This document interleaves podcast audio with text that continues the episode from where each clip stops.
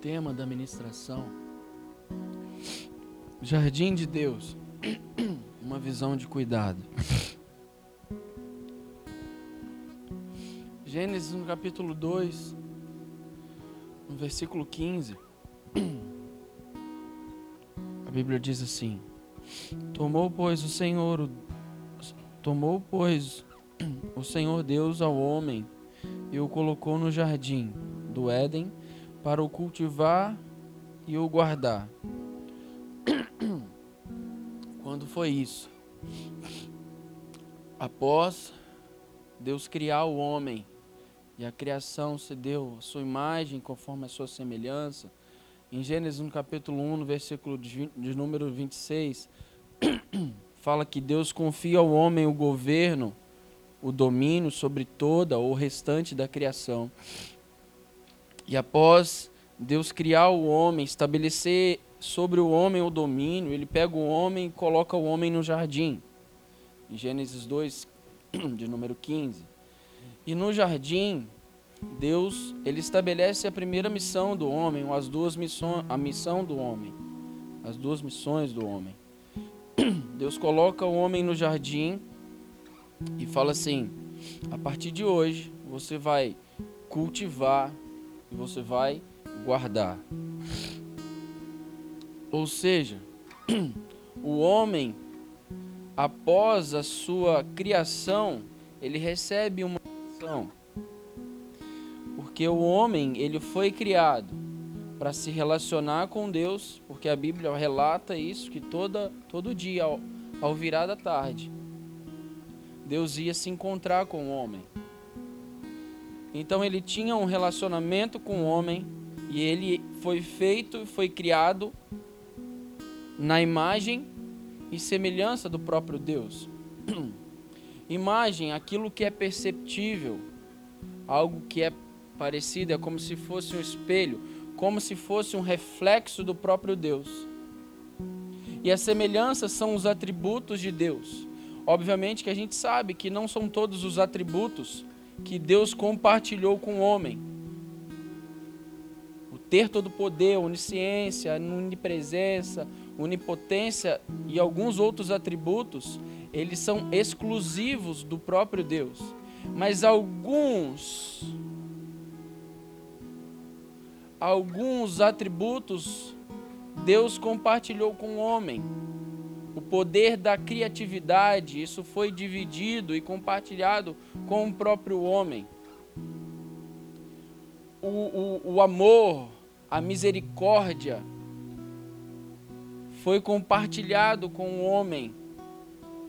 Então, depois de Deus criar o homem à sua imagem, conforme a sua semelhança, sendo o homem um reflexo e, e tocando como o próprio Deus, ou um, um modelo do próprio Deus, ele coloca o homem no jardim e ele estabelece a missão para o homem. A missão que ele estabelece para o homem era: a partir de hoje você vai cultivar e você vai guardar. De qualquer maneira, não. Refletindo aquilo que você recebe no meu relacionamento contigo. Então o homem ele foi criado para se relacionar com o Senhor e ele foi criado também para se relacionar com o próximo. A partir de uma visão, de uma ótica transformada, restaurada em Deus, ele estender à criação aquilo que ele recebia no seu secreto. E, e, eu fui pesquisar a respeito disso, e essa palavra presente, oh, essa palavra jardim, ela significa um presente. Então Deus pega o homem e coloca o homem no jardim. E a gente sabe que depois daquilo Deus criou o homem é, a mulher a partir do homem e tal, e os dois ficaram no jardim. E ele pega o homem e coloca no jardim. O jardim é um presente, um presente que Deus deu ao homem. Mas nós podemos dizer também que o jardim é um lugar do encontro. É o lugar onde Deus se encontrava com o homem todos os dias. Então o jardim, ele não é o resultado final. Jardim, ele se tornou um lugar, o lugar de quê? O lugar do encontro. Porque nenhum tipo de presente pode substituir o autor e aquele que dá o presente. Então, o maior presente que o homem poderia receber não era o lugar de habitação, era aquele que habitava com ele naquele lugar.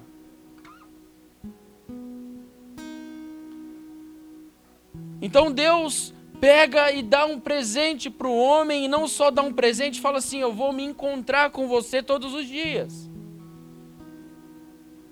E aí ele estabelece a missão. A primeira missão é o cultivar.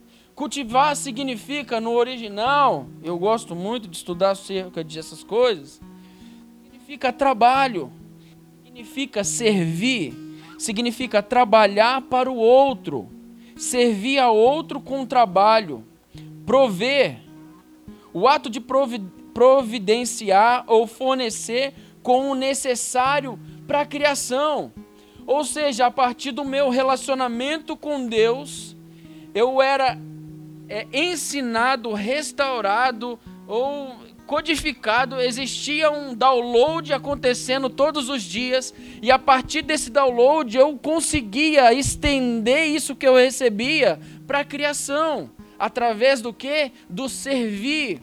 E o mais interessante, olhando para esse texto, que quando Deus coloca, dá o presente, se relaciona com o homem, ele vira para o homem e não, ele não fala assim, vá lá agora e constrói a sua casa. Ele não fala para o homem, fala, agora vá lá e, e, e faça alguma coisa que vai trazer a você algum tipo de retorno. Ele não faz isso, ele faz assim, a primeira coisa que Deus primeira missão que Deus confia ao homem é: serve ao seu próximo. Cuida do seu próximo. Trabalha para o seu próximo. Abençoa o seu próximo. Constrói para o seu próximo. Estabeleça para o seu próximo, não para você. Eu acho muito, talvez, um choque dentro da realidade que nós vivemos hoje, que é uma realidade completamente individualista, onde eu tenho que fazer para mim. Eu tenho que construir para mim, eu tenho que ter para mim, eu tenho que possuir para mim, eu tenho que fazer para mim, eu tenho que estabelecer para mim, eu para mim, para mim, porque para mim e para mim são todas as coisas. Mas isso, essa não foi esse não foi o desejo de Deus. O desejo de Deus é tenha um relacionamento comigo e a partir desse relacionamento sirva ao próximo. Sirva ao próximo. Sirva ao próximo. Porque aí a gente vai ver um, um texto que fala assim: busca em primeiro lugar o reino do céu e sua justiça porque todas as outras coisas ele acrescenta. Por que Deus está falando isso? Primeiro você faz ao próximo, porque tudo que você precisa eu vou prover para você. Então, tudo que você necessita, tudo que você precisa, vem de mim, esteja em mim, se agrade em mim, deleita-te em mim e todas as outras coisas vos serão acrescentadas. Agora a criação, ela ainda não entende disso. Então o que, que você precisa? Estender isso que você está recebendo de mim para eles, através do serviço.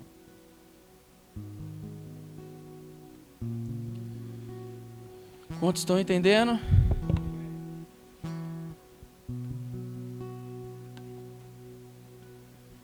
Então a primeira missão do homem era servir, servir a, a criação. Isso é o que a gente precisa viver também nos dias de hoje. A Bíblia diz que a criação anseia ardentemente pela manifestação dos filhos de Deus. O que, que é isso? Alguém que se relaciona com Deus e serve ao próximo. Alguém que se relaciona com Deus descobre de em Deus o que, que ele deseja. E Deus cuida dele, Deus supre todas as suas necessidades, tudo aquilo que ele precisa. Porque a Bíblia também diz que a bênção seguirão os que creem. Então eu busco a Deus sobre todas as coisas. E agora eu estabeleço isso, estendo isso, esse amor ao próximo, servindo ele. Mas Deus fala também outra coisa. Ele fala sobre guardar, que é a segunda missão do homem. Guardar significa salvar a vida. Guardar significa proteger. Por quê? Porque eles não entendiam, a criação não tinha o pleno conhecimento do próprio Deus. E o homem tinha não só o domínio para estabelecer na criação, mas ele tinha um próprio relacionamento com Deus, e a partir desse relacionamento, ele poderia estender também a proteção para toda a criação. Então hoje a gente pode colocar isso aí é, é, como nós estamos vendo uma desconfiguração por conta das pessoas perderem o seu lugar de autoridade. Pais, mães, filhos que deveriam proteger aquilo que Deus confiou no seu jardim. Talvez o seu jardim hoje, aquilo que Deus te entregou, sabe, é, é, é a sua casa, é a sua família. Então você precisa servir, você precisa proteger, mas o que nós estamos vendo nos nossos dias atuais são pais, são homens, são maridos que, ao invés de proteger suas esposas, estão espancando elas. Todos os dias, se você ligar no noticiário, é alguém que agrediu uma mulher, é o pai que agrediu o filho. Isso também é bíblico, a Bíblia fala que no final dos tempos o amor se esfriaria de quase todos.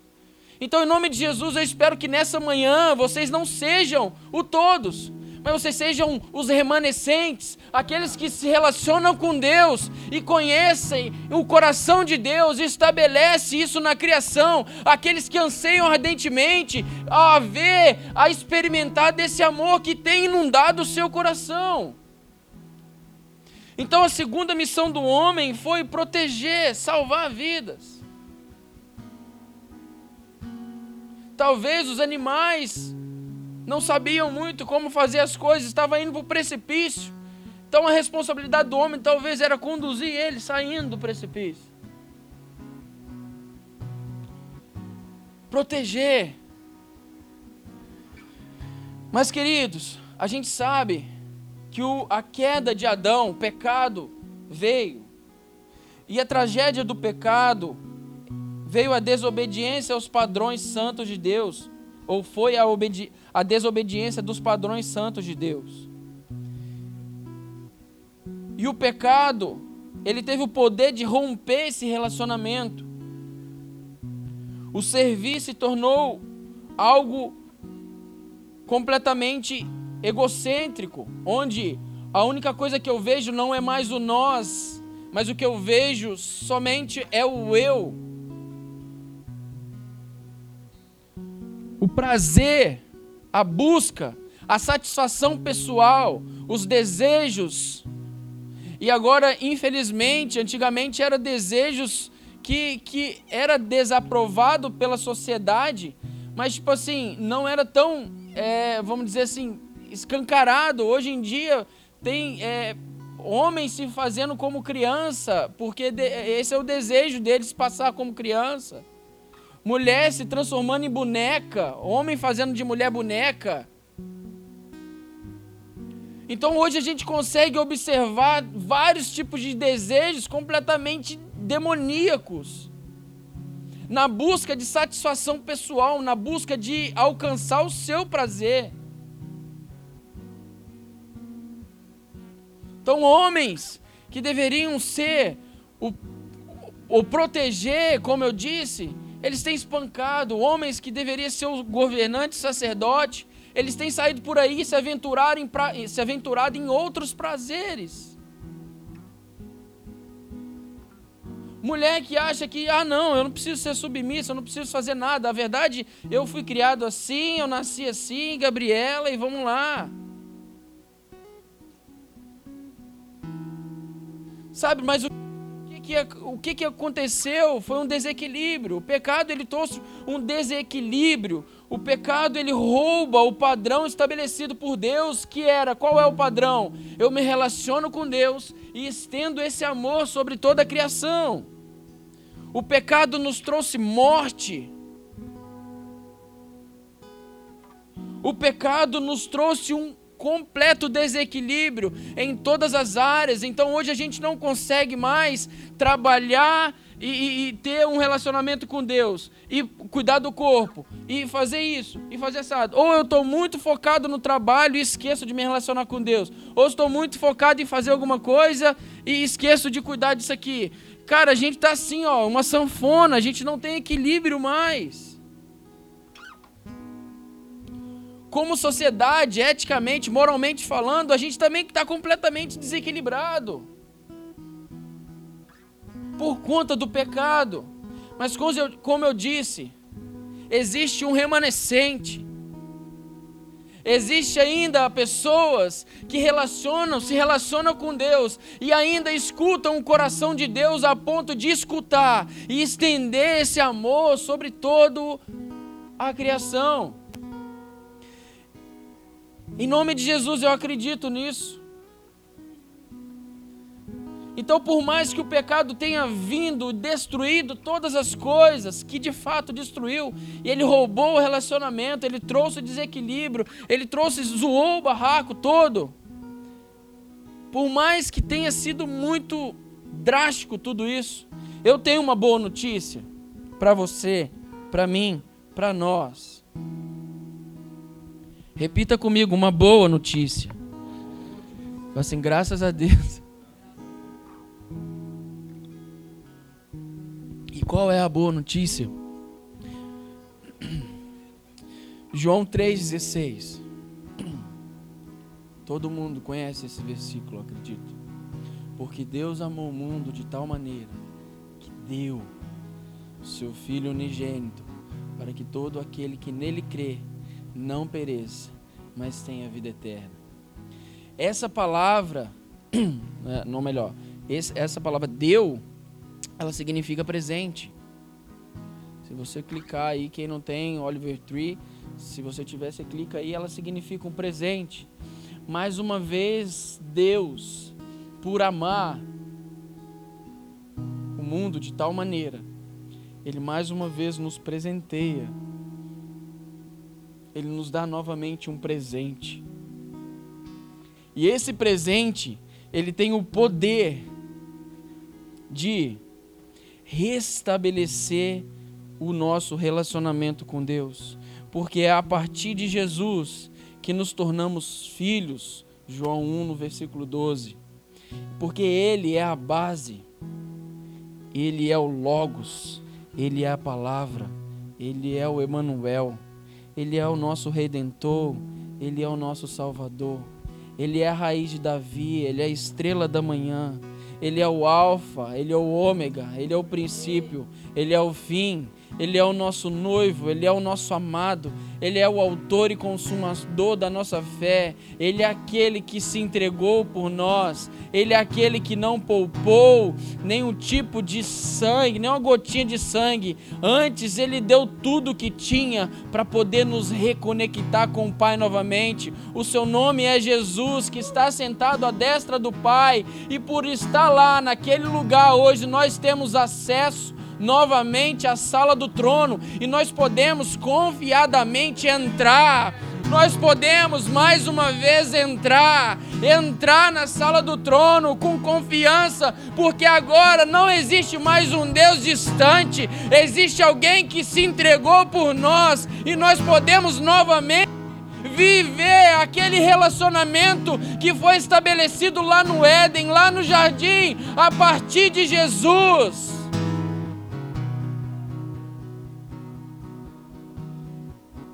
O seu nome é Jesus.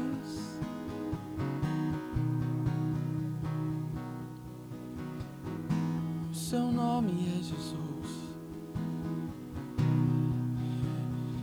E é muito interessante essa passagem que está em Hebreus que fala que nós podemos entrar com confiança na sala do trono. Isso é muito top, porque esses dias eu estava no meu quarto eu estava no meu quarto e tendo meu tempo com Jesus.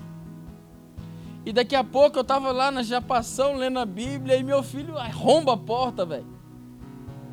Ele arrombou, abriu a porta, que lá em casa não tem chave, né? Eu posso dizer uma coisa? A chave também foi retirada de Deus. Hoje nós podemos, assim como meu filho fez comigo, nós podemos entrar na sala do trono com confiança, porque a gente não é mais um órfão. Hoje nós nos tornamos novamente filhos e filhos de Deus. Então eu entro com confiança, porque não existe mais um estranho ali. Agora ele é o nosso papai, o nosso papaizinho. Então eu entro, por mais que não era nada que o meu filho ia fazer, cara. Ele não veio falar, chu, pai. Ele não veio falar assim, nossa, pai, deixa eu coisar, porque deixa eu chapar alguma coisa. Ele não fez isso, até porque ele tem um ano e oito meses. Ele entrou lá e falou assim, papai.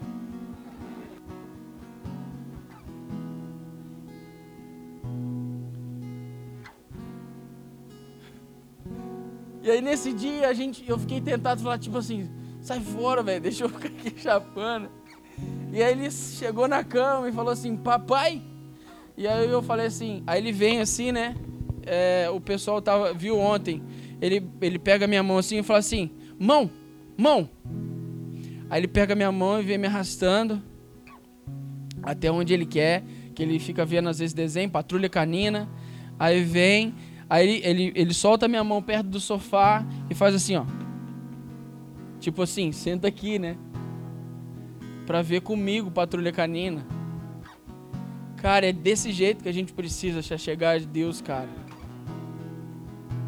Com confiança, você entra na sala do trono. Você entra lá. Papai, dá a mão. Vem cá. Vão trabalhar comigo. Senta aqui. Olha como eu trabalho, papai. Papai, vem cá. Vamos correr comigo. Eu tô morto, papai. Me ajuda aí. Mas vamos comigo. Cara, ele é o nosso pai, velho. Ele é o nosso papai.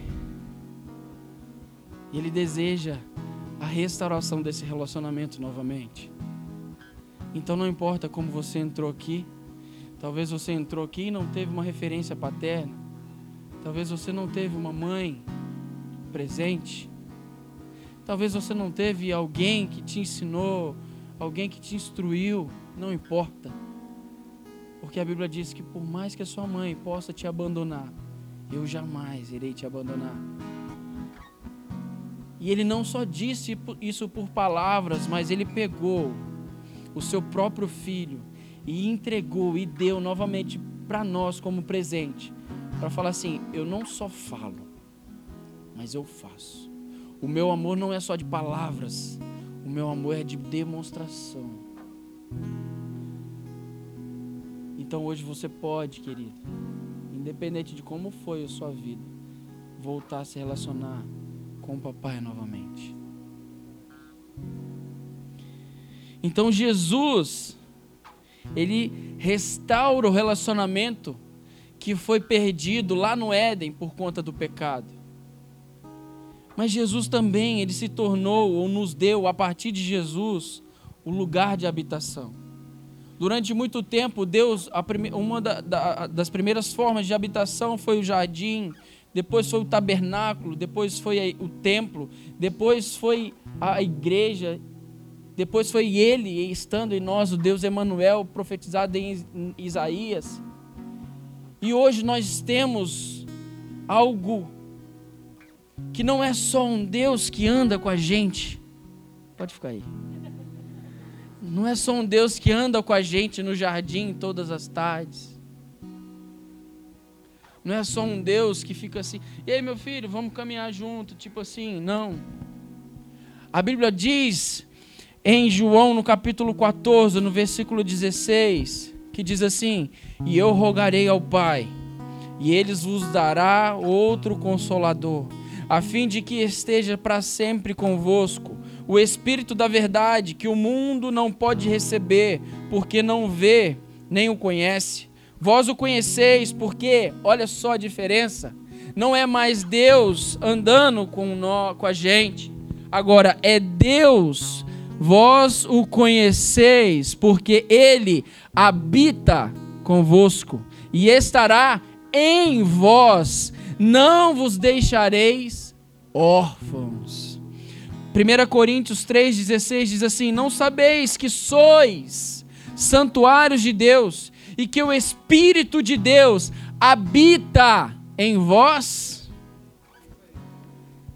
Então agora, meu amado, não é mais Deus simplesmente andando ao nosso lado, que é maravilhoso, mas é Deus dentro de nós, é Deus tocando com a gente. Então, se você vai para sua casa, você como alguém que foi restaurado, então se você toca a sua esposa, se você toca o seu filho, não é você tocando por você mesmo, mas é o Espírito Santo de Deus tocando através de você. Por isso que a Bíblia fala que Cristo em nós é a esperança da glória, porque eu não ando mais como uma pessoa qualquer, mas os meus passos são os passos dados pelos próprios Espírito, porque aqueles que são guiados pelo Espírito Santo de Deus, esses são os filhos de Deus. E o que é ser guiado, meu amigo? É aqui, ó, alguém vai na frente, levanta por favor, vem cá.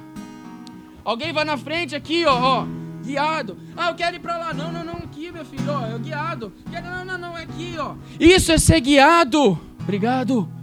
Meu modelo aqui de coisa. Então agora não é mais tipo assim de qualquer maneira, mas é alguém que é guiado. Ó, oh, eu quero sair para cá e você escuta aquela vozinha dentro de você falando assim: "Mano, mas está errado, não faz isso não". Ah, tá bom, tá bom. Você quer não, eu gostaria de fazer isso, pecar, voltar para cá. Não, não, não, é, mas é para cá. Cara, porque você vai tocar uma pessoa, a pessoa está triste, está angustiada, então você toca e a pessoa é restaurada, uma palavra sua, a pessoa é restaurada, porque não é você, mas é o Espírito Santo dentro de você, habitando dentro de você, que age através de você. Então ele restaura o relacionamento e ele nos permite ser o lugar de habitação do próprio Espírito. Oh.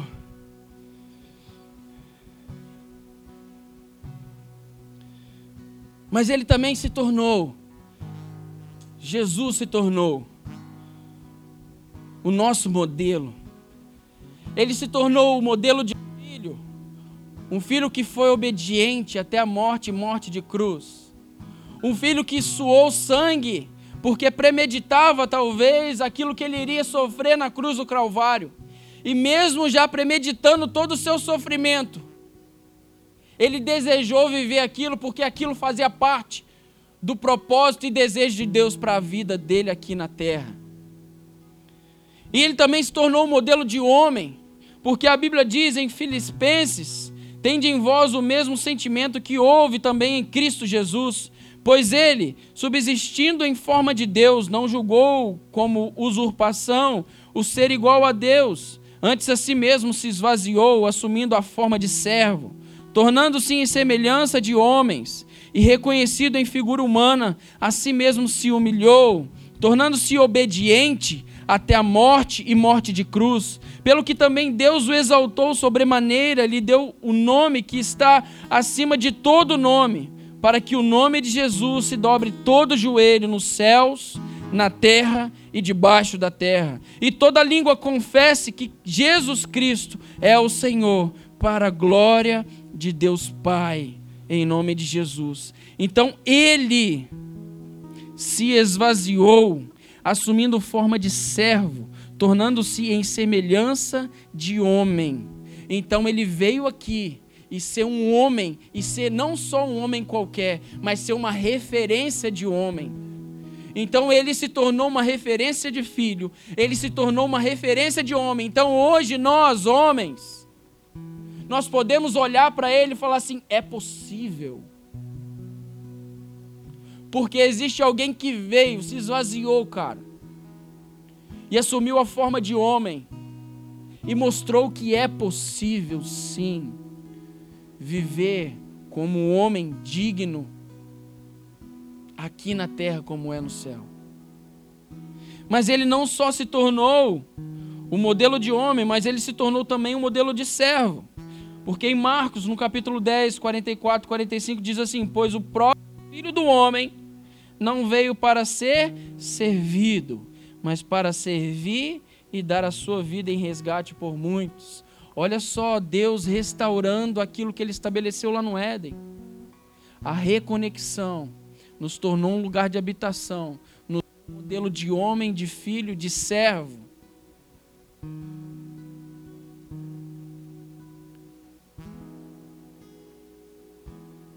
Então hoje a gente não tem mais desculpas, talvez, de tipo assim, ah, eu, eu tenho que viver a minha vida, porque essa não é, essa não é, esse não é o desejo de Deus. Jesus veio aqui, cara, e se entregou por mim e por você, para que pudesse restaurar, restabelecer tudo aquilo que foi perdido lá no Éden por conta do pecado. Então hoje você tem a restauração da sua própria vida novamente. Você tem restauração do seu relacionamento com o Pai. Jesus veio e se tornou um modelo de servo, um modelo de filho, um modelo de homem, um modelo de amigo. E por último, ou melhor, por último não. Deus também nos deu, que é algo que a gente já sabe, o Salvador. Jesus nos salvou, estamos estávamos quando estávamos mortos, ele nos deu vida. Efésios 2, no capítulo 1, no versículo 1, diz assim: Ele vos deu vida, estando vós mortos nos vossos delitos e pecados, nos quais andaste outrora, segundo o curso desse mundo, segundo o príncipe da potestade do ar, do espírito que agora atuas nos filhos da desobediência, entre os quais também todos nós andávamos outrora, segundo as inclinações da nossa carne, fazendo a vontade da carne e dos pensamentos, e éramos por natureza filhos da ira, como também os demais. A Bíblia diz em Romanos, no capítulo 5, que o pecado entrou por um só, mas a graça, superabundante graça, veio através de Jesus. Porque ele nos salvou, ele nos restaurou. E agora ele estabelece para nós uma missão. Qual é a missão? 1 João no capítulo 3, no versículo 16. A Bíblia diz assim: Nisto conhecemos o amor, que Cristo deu a sua vida por nós, e devemos dar a nossa vida pelos nossos irmãos. Como fazer isso nos dias de hoje? Será que a gente precisa nos sacrificar? Não. Porque um sacrifício foi o suficiente. Mas o que, que ele quer dizer com isso? Talvez é aquilo que o apóstolo Paulo diz em 2 Coríntios, no capítulo 4, no versículo 11. Assim nós somos entregues à morte, assim nós que vivemos, somos sempre entregues à morte por amor a Jesus, de maneira que em nós opere a morte, mas em vós opera a vida. Sabe o que, que ele está querendo dizer com isso? Porque muitas das vezes nós iremos ter que morrer, crucificar as nossas vontades, os nossos sonhos, os nossos desejos, as nossas paixões, aquilo que nos agrada, aquilo que nos traz prazer, para poder estabelecer e viver aquilo que Deus deseja a nosso respeito, os nossos sonhos, a vontade de Deus, os desejos de Deus, os sonhos de Deus, quer dizer. Então é morrer para mim a Bíblia fala assim: aquele que quiser achar a sua vida, perdê-la-á. Mas aquele que perder a sua vida por minha causa, em algumas traduções está assim: encontrará a verdadeira vida. Então é uma morte para o nosso eu, uma morte para a nossa natureza adâmica, uma morte para os nossos sonhos. E muitas das vezes isso pode ser lícito, assim como foi para mim. Eu era um ex-atleta de futebol em 2012, após assinar um contrato por um período longo que me deu a oportunidade de casamento. Passou cinco meses, Jesus pediu o futebol para mim. Talvez em um outro momento eu conto mais a fundo isso aí. Mas quantas pessoas, talvez, quando elas conseguiram realizar os seus sonhos, Jesus chega para ela e fala assim: Cara, esses sonhos foram até legais, mas eu tenho outros sonhos para você. Então, naquele momento, você precisa morrer para a sua vontade, você precisa morrer para os seus sonhos. Para que os sonhos de Deus, a vontade de Deus venha a ser estabelecido na sua vida. E a partir do momento que os sonhos de Deus, os desejos de Deus, os projetos de Deus é estabelecido na sua vida, a partir do relacionamento, é, isso acontece o quê? Uma extensão daquilo que você está recebendo. Então eu abri mão dos meus sonhos e o fato de abrir mão dos meus sonhos eu consigo estabelecer aquilo que Deus quer, porque eu não vivo mais eu, mas Cristo vive em mim.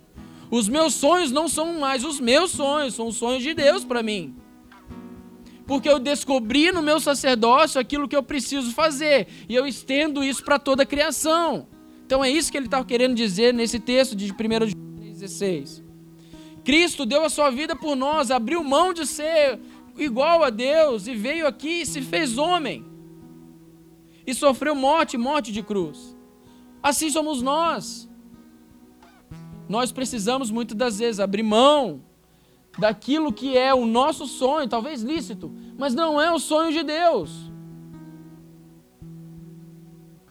Porque com certeza outras pessoas vão olhar e vão falar assim, cara, vale a pena, vale a pena viver o, o, o sonho de Deus. Mas como fazer isso nos dias atuais? Até que hora que eu vou aqui, gente? Vocês me, me, me escutam mais um pouquinho? Vocês estão com pressa, estão com fome? Não tem horário? Até meu dia? Ih, então tem muito ainda. Vocês, vocês aguentam eu aqui até. Só mais um pouquinho. Pode ir? Ixi, só. Vamos lá. Pode ir, gente? Ah, obrigado. Você está com fome, está cansado aí, meu amigo? Então, como que a gente pode fazer isso nos dias de hoje? Então, se hoje eu tenho a restauração do meu relacionamento, eu tenho hoje a eu tenho hoje a o lugar, o Espírito Santo, ele habita dentro de mim. Eu tenho um modelo de homem, um modelo de filho, um modelo de, fe, de, de servo que eu posso seguir. Deus se tornou o meu Salvador, o meu Redentor também, e Ele me deu uma nova missão. A mesma missão que foi lá no Éden, que era cultivar e, ser, é, é, cultivar e guardar. Agora nós temos novamente a restauração de tudo isso. E a gente pode novamente viver aquilo que foi o plano de Deus, porque hoje Jesus nos permitiu viver isso. Mas como que a gente pode fazer isso, Renan? Então, esses dias eu estava pensando na construção dessa administração. E tem algo muito que a gente pode aprender muito com Neemias. Porque alguns passos que Neemias deu, não sei se vocês. Espera aí rapidinho, gente, só pegar um negócio aqui.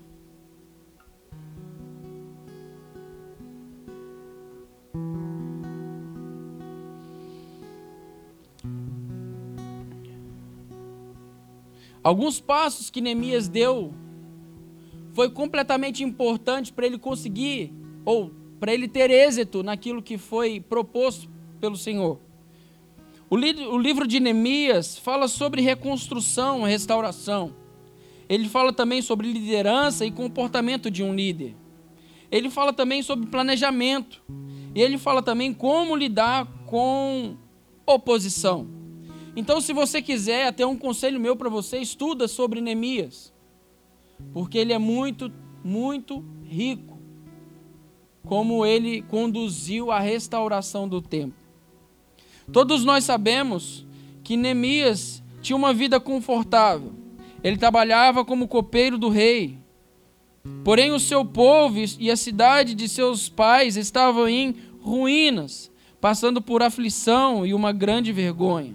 Com os muros derrubados, e os muros representavam segurança, por isso, o povo vivia uma completa insegurança, o medo de invasão ou de ser saqueado era a todo momento.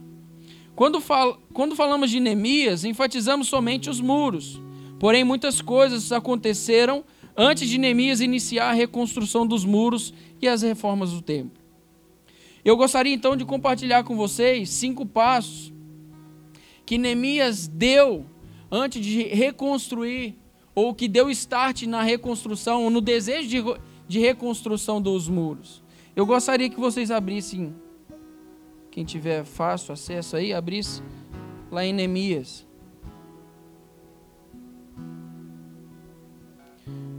Neemias no capítulo 1, a partir do versículo 2.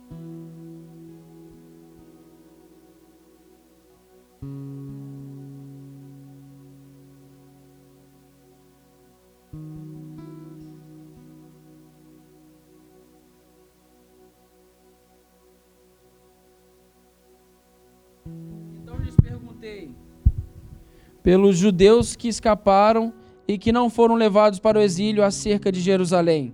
Disseram-me: os restantes que não foram levados para o exílio e se acham lá na província, então em grande, estão em grande miséria e desprezo. Os muros de Jerusalém estão derribados e suas portas queimadas. Tendo ouvido essas palavras, assentei-me e chorei e lamentei por alguns dias, e estive jejuando e orando perante o Deus dos céus. Só até aqui por enquanto, daqui a pouco a gente vai ler um pouco mais. Então, quando Neemias ouve o relato de seu irmão acerca de como o povo estava se comportando, ele tem algumas atitudes que eu acredito que faz parte ou nós precisamos ter nos dias atuais. Nós sabemos que existem muitas pessoas, as pessoas estão perdidas lá fora. As pessoas não sabem o que fazer. As pessoas elas estão completamente, sabe, vivendo a vida como tem um, um compositor que fala assim: deixa a vida me levar, vida leva eu. De verdade, as pessoas estão vivendo dessa maneira aí de fora. Completamente destruídas. Com, completamente sem esperança. Hoje existe um índice muito alto de suicídio. Hoje, uma, uma das doenças que mais afeta as pessoas é a depressão. As pessoas, na busca por satisfação e prazer pessoal, elas estão vivendo completamente perdidas e muitas das vezes sem saber. Só que chega em determinado momento que a única saída que elas identificam é talvez tirar a própria vida. É uma realidade muito diferente do povo que vivia o medo, que vivia a insegurança, que vivia a corria o risco constantemente de invasão. Hoje em dia nós corremos o risco constantemente de invasão nas redes sociais.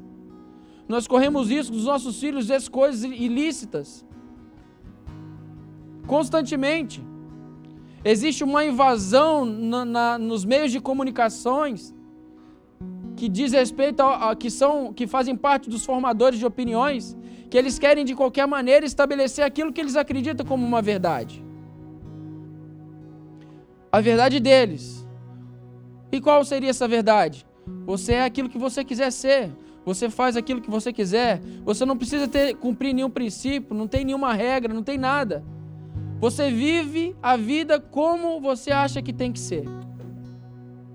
Então existe uma diferença, ou existe uma grande diferença do, da situação que o povo estava aqui. Talvez é só uma, uma situação de um contexto diferente. Mas o caos estava instalado da mesma maneira que existe um caos hoje no meio da nossa sociedade. E como Namia se comportou? Como nós estamos nos comportando diante dos relatos que nós estamos vendo através das redes sociais e das vidas das pessoas? Qual é o nosso comportamento? Neemias, ele era um cara que ele era copeiro do rei, ele tinha uma vida confortável. Ele tinha sim as suas dificuldades, porque experimentava as bebidas e as comidas antes do rei para, se caso tivesse qualquer tipo de tentativa de, de assassinato, ele, ele fosse atingido antes do rei.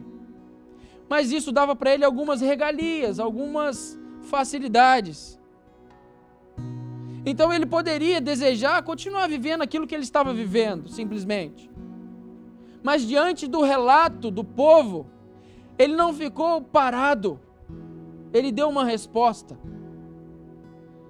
Como nós estamos encarando a nossa sociedade hoje? Como você tem encarado a sua escola, a sua faculdade?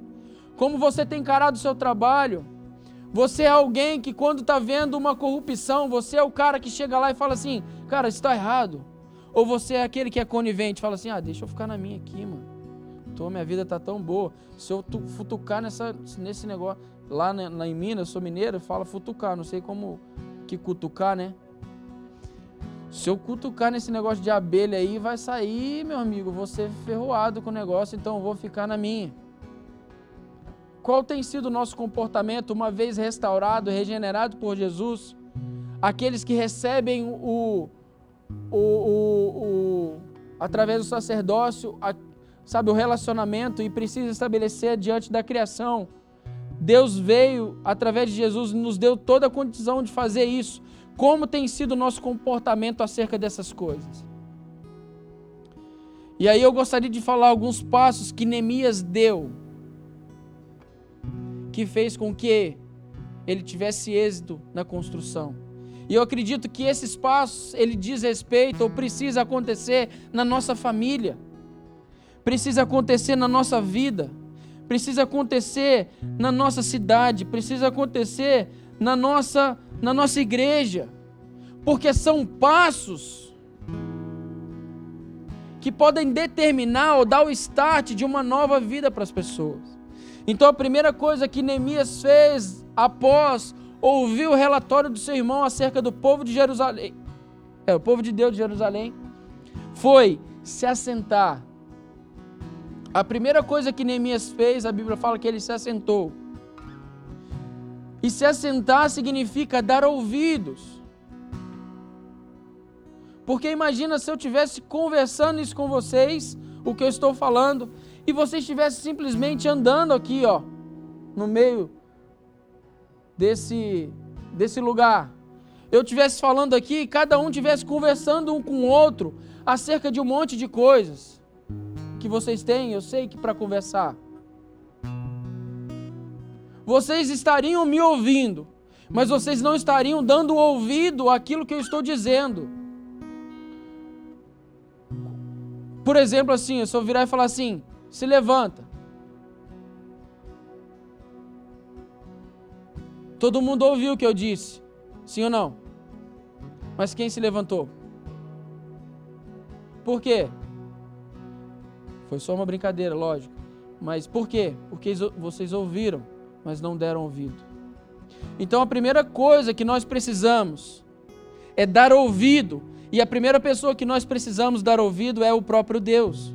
A Bíblia diz em Jeremias, no capítulo 23, no versículo 22, que o, os profetas anunciavam ao povo uma mensagem que não era a mensagem que Deus queria que, o, que eles falassem ao povo. E Deus os adverte falando: se eles tivessem entrado no meu conselho, eles teriam ouvido aquilo que eu desejo falar com o povo.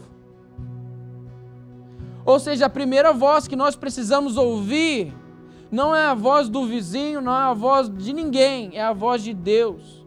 O que Deus pensa acerca de mim, de você, de nós, daquilo que Ele quer para nós. Ouvir a voz que está no meio de vozes. Ouvir a voz que está no meio vo da voz do desespero, que está no meio da voz da adversidade, que está no meio da voz do caos, que está no meio da voz do desespero. A gente recentemente viveu, está vivendo uma situação de pandemia. E qual é a voz que você tem ouvido no meio dessa pandemia? Do caos, do desespero? Ou você foi para o seu quarto, para o seu sacerdócio? Jesus, o que o Senhor quer falar comigo nesse tempo? O que o Senhor quer dizer com tudo isso? Papai, traz para mim uma esperança. Por mais que a sociedade está perdida, está vivendo caos, traz para mim um renovo, traz para mim uma restauração, traz para mim a esperança nesse momento. Talvez você está passando por dificuldade no casamento, na escola, na faculdade. Qual é a voz que você tem ouvido daquela pessoa que está vivendo a mesma coisa e está completamente perdida? Ou mas você está indo para o seu quarto falando: Jesus, fala comigo. Jesus me dê um, um caminho, mostra para mim aquilo que você quer fazer. Então a primeira voz que nós precisamos é a voz do próprio Deus.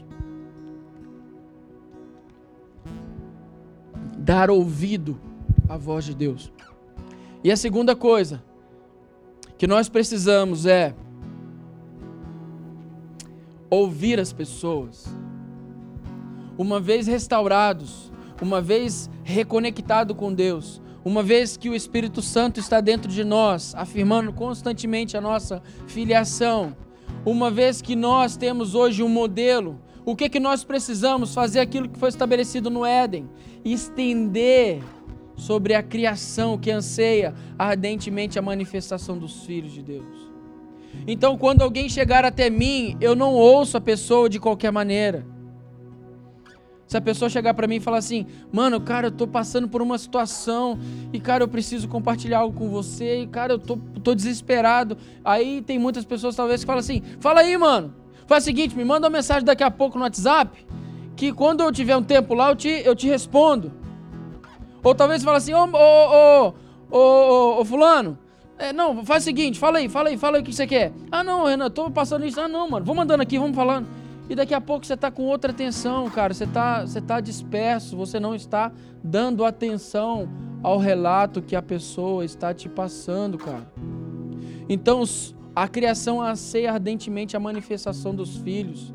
E, e, e essa manifestação é, é parar, é se assentar e falar assim, mano, e aí, cara, tudo bem?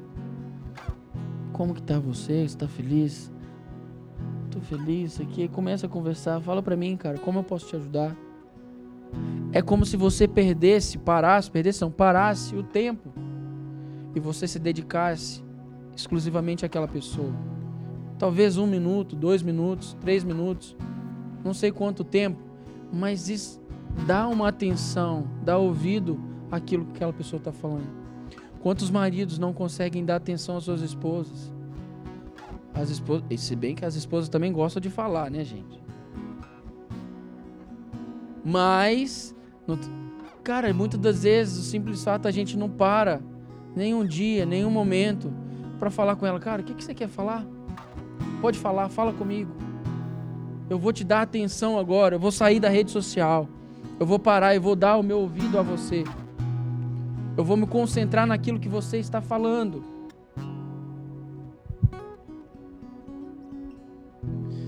A segunda coisa que Neemias teve, que eu acredito que nós precisamos viver como aqueles que irão estender o amor que foi nos alcançado um dia para a criação, é a segunda coisa que ele fez foi chorar. Chorar são poucas as pessoas que chegam a esse nível. Poucas pessoas que conseguem sentir nossa dor, nossas alegrias. Vivemos em um mundo tão corrido, nos preocupamos tanto com o nosso crescimento que em muitos momentos não paramos para ouvir ninguém, vivemos completamente um relacionamento superficial. O, o mundo corrido faz com que eu não consiga dar ouvido, e por não dar ouvido, eu não consigo sentir a dor do próximo. Eu não consigo parar e sentir aquilo que a pessoa está passando. Eu não consigo celebrar com ela as suas alegrias. Talvez eu acho que isso é até mais difícil, né? Talvez hoje você tem pessoas que choram com você, alguém morreu. Ah, vamos chorar junto. Mas comprei um carro. Nossa, sei para que trocar carro agora. Comprei uma casa. E o irmão está sustentando. É, como é que é? Ostentando. Nossa, cara, fui promovido no trabalho. Jesus me abençoou, fui promovido. Nossa, quando vai ser? Quando vai chegar a minha vez, Jesus?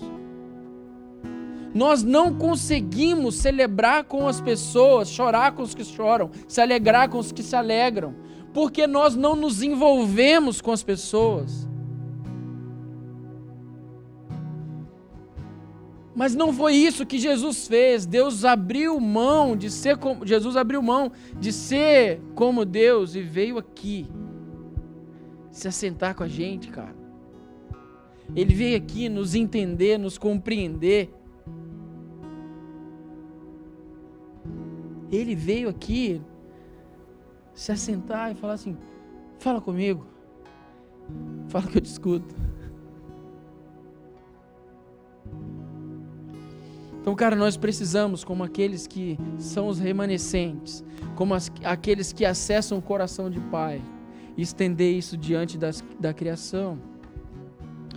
Outra coisa que Neemias teve, a Bíblia fala que ele lamentou, depois de chorar, a Bíblia diz que ele lamentou. Lamentar significa cobrir-se de luto, se colocar no lugar da pessoa. Então, à medida que a gente vai se envolvendo, eu dou ouvido, eu sinto o que a pessoa está sentindo, eu vou me envolvendo, então agora eu, eu faço aquilo que Deus faz comigo todos os dias. A Bíblia diz que todas as manhãs a misericórdia de Deus se renova. Porque Ele não olha para nós como a ótica do homem. Porque se fosse a ótica do homem, inclusive tem um livro ali fora muito interessante, que ele fala depende do ponto de vista, porque se fosse da ótica do homem, Deus nunca falaria que Davi era um homem segundo o coração dele, porque ele foi um adúltero, ele foi um assassino. Ele nunca falaria que Abraão seria um amigo dele, porque Abraão vendeu a sua própria esposa como prostituta. Porque a ótica de Deus é diferente da nossa própria ótica. Por quê? Porque ele veio nos compreender, cara. E ele olha para nós com os olhos de misericórdia e graça. E uma vez restaurado, nós precisamos nos colocar no lugar do outro para poder tirar ou talvez dar para a pessoa um, um ar de esperança. Não dentro da nossa própria ótica condenativa. Está errado, é pecado, vai para o inferno. Não, cara. Deixa eu olhar como Jesus olha para mim. Como Jesus me enxerga. Qual é a ótica de Deus acerca da minha própria vida? Ele me olha todos os dias, a misericórdia dele se renova nas minhas, na, minha, na minha vida todas as manhãs. Então, da mesma maneira que a misericórdia dele me alcança, eu vou usar de misericórdia com o meu irmão, eu vou me colocar no lugar dele, eu vou sentir a dor dele. Nós precisamos disso, cara. O mundo precisa de filhos que manifestem na criação aquilo que recebe do próprio Deus. Por isso que a mensagem jardim, um lugar de cuidado, porque da mesma maneira que nós somos cuidados por Deus, nós precisamos cuidar os próximos. Da mesma maneira que nós somos amados por Deus, nós precisamos amar o próximo. E a partir do momento que eu consigo me envolver com tudo isso, eu começo então a ter duas atitudes que vai me fazer cada vez mais ser preciso, assim como foi Neemias. A outra coisa que Neemias fez, no meu aqui está a quinta coisa, foi a Bíblia diz que ele se jejuou. jejuar significa uma consagração. Quando dedicamos tempo nos consagrando, ficamos mais tempo sensíveis à voz e direção de Deus. Quando nós jejuamos, nós estamos falando para Jesus assim: Vem, Jesus, mais pertinho de mim. Me faça ser mais sensível às suas, os seus sinais, à sua voz. Vem para perto de mim, eu estou com saudade. Eu estou com saudade de você, talvez eu não estou conseguindo olhar mais para o meu irmão com esses olhos de misericórdia. Então, eu estou fazendo isso porque eu quero estar mais pertinho de você. E à medida que eu tenho mais acesso ao seu coração, é à medida que eu vou conhecendo mais o Senhor, eu vou me apaixonando mais para o Senhor, eu vou conhecendo mais facetas do seu coração. E à medida que eu conheço mais do Senhor, é inevitável que os meus olhos não voltem para o meu próximo. Porque quando eu descubro o coração de Deus, eu vou descobrir aquilo que eu já falei aqui: que Ele amou de tal maneira o mundo, que Ele ama as prostitutas, que Ele ama os mendigos, que Ele ama, que Ele ama as pessoas que estão perdidas, que Ele ama as pessoas que estão vivendo lá no mundo e que não conhecem Ele ainda. À medida que eu conheço o coração de Deus, eu vou descobrir que o coração dele bate para que, as pessoas possam conhecer Ele da maneira que Ele é. E a última coisa que Neemias teve, a partir do relato do seu irmão, foi a oração. Ele orou. E mais interessante que a oração dele não foi uma oração qualquer. No capítulo 1, no versículo 8, diz assim, ó: Olha a oração de Neemias. Ele conseguiu acessar o coração de Deus, e no coração de Deus ele descobriu a promessa do próprio Deus acerca do povo. Olha a oração dele. Lembra-te da palavra que orden... no versículo 8. Lembra-te da palavra que ordenaste a Moisés, teu servo, dizendo: Olha só que ousadia, né, mano? Olha só. A ousadia que Neemias teve. Tipo assim, Deus, você tá lembrado, velho? Tipo assim, como se Deus fosse esquecido, né? Como se Deus tivesse amnésia, tivesse sofresse com problema de memória. Pai, você lembra da promessa que o senhor fez? Dizer ao seu servo Moisés dizendo: Se transgredirdes, eu vos espalharei por entre os povos, mas se vos converteres a mim e guardardes os meus mandamentos e os cumprides, então, ainda que os vossos rejeitados estejam pelas extremidades do céu, de lá os ajuntarei e os trarei para o lugar que tenho escolhido para ali fazer habitar o meu nome. Estes ainda são os teus servos, versículo 9, e o teu povo que resgataste com teu grande poder e com tua mão poderosa. Olha a oração do cara, mano. A oração dele foi extrair de Deus, do coração de Deus, aquilo que o próprio Deus desejava. As promessas que o próprio Deus havia feito. Então, como tem que ser a nossa oração hoje, Renan? A oração tem que ser, primeiro, o acesso do, do ouvido à, à voz de Deus. Eu acesso a sala do trono e lá eu descubro o que está no coração de Deus. Então, quando eu oro, eu oro a vontade de, de Deus. Pai nosso que estás no céu, santificado seja o teu nome. Venha a nós o teu reino. Faça em mim aqui na terra como é no céu. Faça em mim, na minha família, como é no céu. dá para mim um download de como é o comportamento de um homem aqui na terra, segundo o padrão do céu. Me faça amar o meu irmão, como o Senhor me amou um dia. Me faça doar, servir o próximo, não pensando exclusivamente em mim, mas pensando no outro. Então, à medida que a gente vai acessando o coração de Deus, é à medida que nós vamos fazendo oração inteligente. E qual é essa oração inteligente? A oração que descobre aquilo que está no coração de Deus e simplesmente declara e estabelece aqui na terra.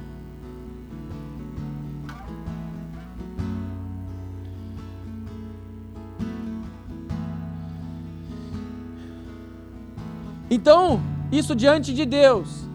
Agora olha o comportamento de Neemias diante do rei. Neemias 2, no capítulo, no, no capítulo 2, no versículo 2 ao 5, diz assim: Por isso, ele chega diante do rei e o rei e, e, e fala assim: Por isso o rei me perguntou: Por que o seu rosto parece tão triste? Se você não está doente. Essa tristeza só pode ser do coração. Com muito Pera deixa eu abrir lá. Neemias 2. 2, 5. Tá. Eu só pode ser doente, pode ser do coração. Então, temi sobremaneira e lhe respondi: Vivo o rei para sempre. Como não me estaria triste o rosto se a cidade onde estão os meus os sepulcros de meus pais estão assoladas? E tem as portas consumidas pelo fogo? Disse-me o rei: que me, de, que me pedes agora? Então rei, orei, olha só, então, antes da resposta, então orei ao Deus do céu e disse ao rei: Se é do agrado do rei, e se o teu servo acha mercê em tua presença, peço-te que me envies ajudar a cidade dos sepulcros dos meus pais, para que eu a eu a reedifique. Então o rei, estando, peraí, estando a A rainha sentada junto dele me disse: Quando durará a tua ausência? Quando voltarás? Aprove ao rei enviar-me e marquei certo prazo. E ainda disse ao rei: Se ao rei parece bem, dê-me dê-me-se cartas para os governadores da além do Eufrates, para que me permitam passar e entrar em Judá, como também carta para Azaf, guarda das matas do rei, para que me dê madeira para, para vigas das portas da cidade do templo, para os muros da cidade e para a casa em que deverei alojar-me. E o rei mas deu, porque a boa mão, porque a, a bo, é, porque a boa mão do meu Deus era comigo. Olha só, cara. Quando o rei observa a tristeza de Neemias, ele pergunta, cara, o que, que, eu, que, que você quer que eu te faça? Porque essa tristeza não é normal de você. Quando eu disse que essa é uma esse livro de Neemias, ele é muito rico e é uma verdade. Neemias ele era um cara tão excelente que aqui a gente observa uma coisa, ele era um cara feliz. Ele era um cara que transmitia alegria. Portanto, o dia que ele chegou triste, o rei notou. E um rei é muito difícil de ter esse tipo de relacionamento com os seus servos. Então eu posso dizer que ele era um cara excelente e ele, ele extraía do seu relacionamento com Deus um relacionamento com o próximo de tal maneira que ele era admirado pelo próprio rei. Ele era tratado de uma maneira diferente dos outros servos. Mas enfim, isso não é essa palavra. O que eu quero dizer é que Neemias, diante de um pedido do rei, ele ora ao Senhor e, e ele fala, e ele vira para o rei e fala assim, cara, a cidade do, dos meus pais está zoada. Eu preciso ir lá e reconstruir. E aí eu repergunto, o que, que você quer que eu te faça? Ele ora a Deus. Fala assim, cara, eu preciso de carta para passar. Eu preciso de madeira para reconstruir. Porque, mano, ele se relacionava com Deus.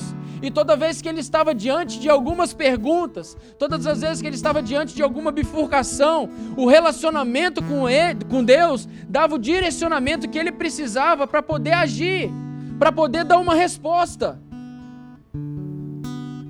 Então, assim, precisamos ser nós hoje. Nós precisamos ter acesso à sala do trono com confiança e descobrir o que está no coração de Deus, e a partir dessa descoberta, estabelecer aqui na terra como é no céu. Papai, o que o Senhor quer de mim como marido? Opa, eu quero que você seja assim, então amém, eu vou me tornar isso. O que o Senhor quer de mim como mulher? Então amém, eu vou me tornar isso.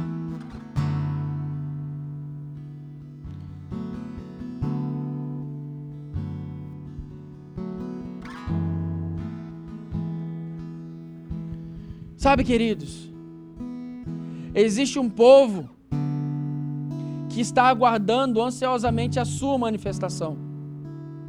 Que você abrace essa identidade de filho e viva isso de uma maneira total, não parcial.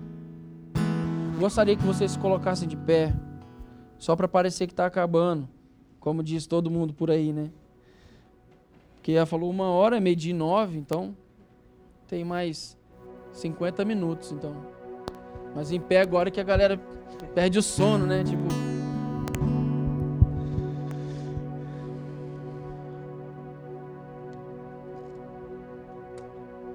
E para terminar, nossa, achei que a galera vai falar assim: "Ah". E para terminar, eu gostaria de falar com vocês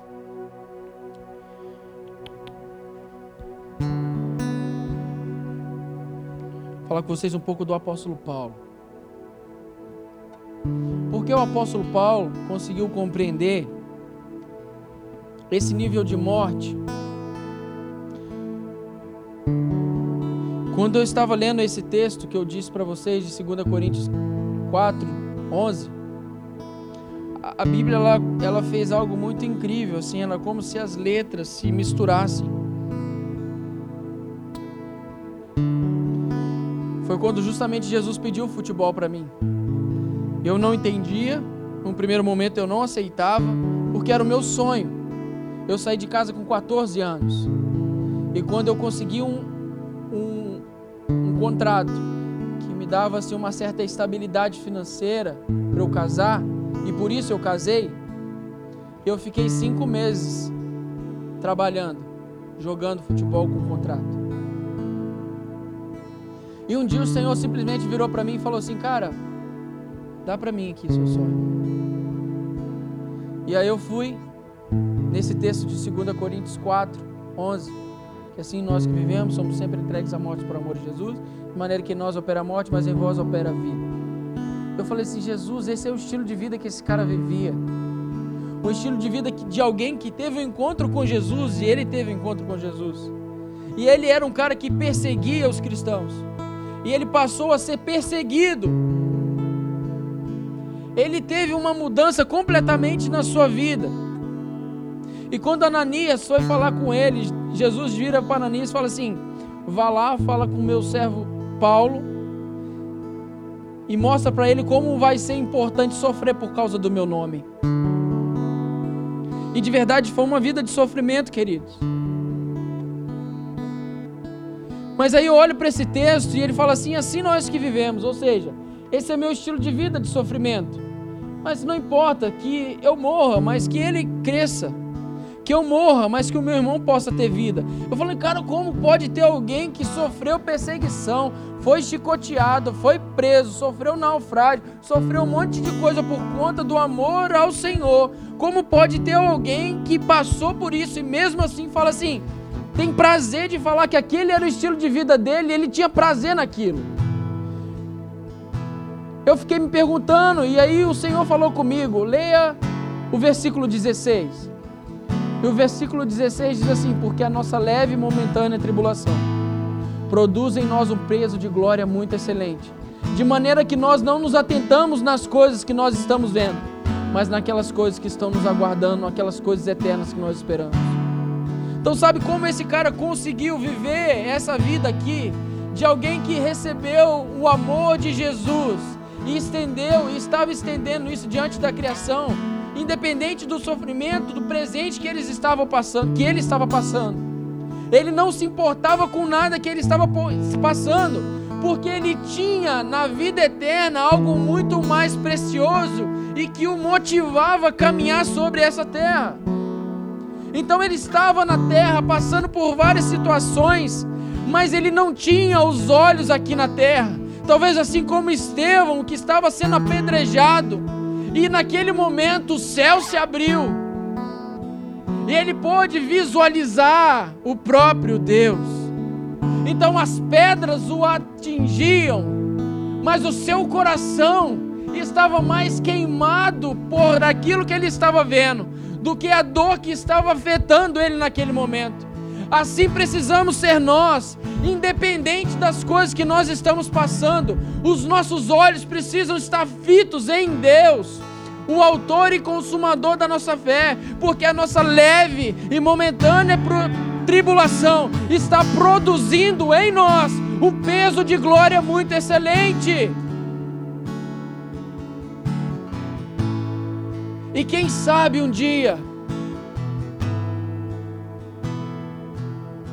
o nosso nome possa estar talvez não mais na escrito ali na Bíblia, mas talvez completando aqueles heróis da fé. Que a Bíblia diz que teve homens que por almejar uma maior ressurreição, esses homens abriram mão de não sofrer por conta do nome de Jesus porque o sofrimento para eles era um prazeroso, porque eles desejavam algo mais intenso e algo mais poderoso na vida eterna, é vida eterna. Então o que eles queriam? Não importa, tem sofrimento? Aí vou eu. Tem sofrimento? Aí vou eu. Por quê? Porque a nossa leve momentânea tribulação está produzindo em nós um peso de glória excelente. Então, meu querido, você foi restaurado. Jesus veio e pagou um alto preço por você. Jesus, ele veio e ele se tornou o nosso, nos deu um lugar de habitação, nós nos tornamos um lugar de habitação. Jesus se tornou o nosso modelo. Modelo de servo, modelo de filho de homem. E hoje,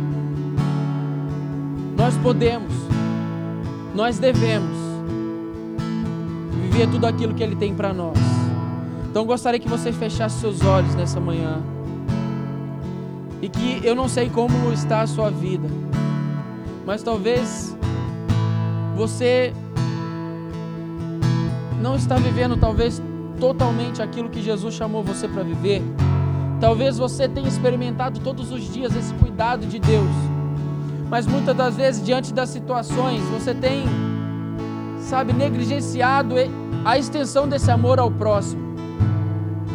Mas eu gostaria que, em nome de Jesus, você orasse agora e pedisse a Deus que toque o seu coração, que transforme o seu coração, dê para você um coração de carne, um coração quebrantado e contrito. Alguém que reconhece esse amor de Deus e deseja estender esse amor ao próximo, alguém que não se não se contenta, não aceita a realidade que nós estamos vivendo, mas nós precisamos entender que nós entendamos hoje que nós somos um, um agente de transformação na minha casa, na minha vida, no meu bairro, na minha cidade, na minha faculdade. Como fazer isso, Renan? Dando ouvido a Deus, ouvido às pessoas, sentindo a dor do próximo, se colocando no lugar do outro, estando pertinho de Jesus e descobrindo aquilo que está no coração dele e acessando através da oração, estabelecendo através da oração aqui na terra como é no céu. Ora isso em nome de Jesus nessa manhã enquanto enquanto meu amigo toca uma canção. Em nome de Jesus.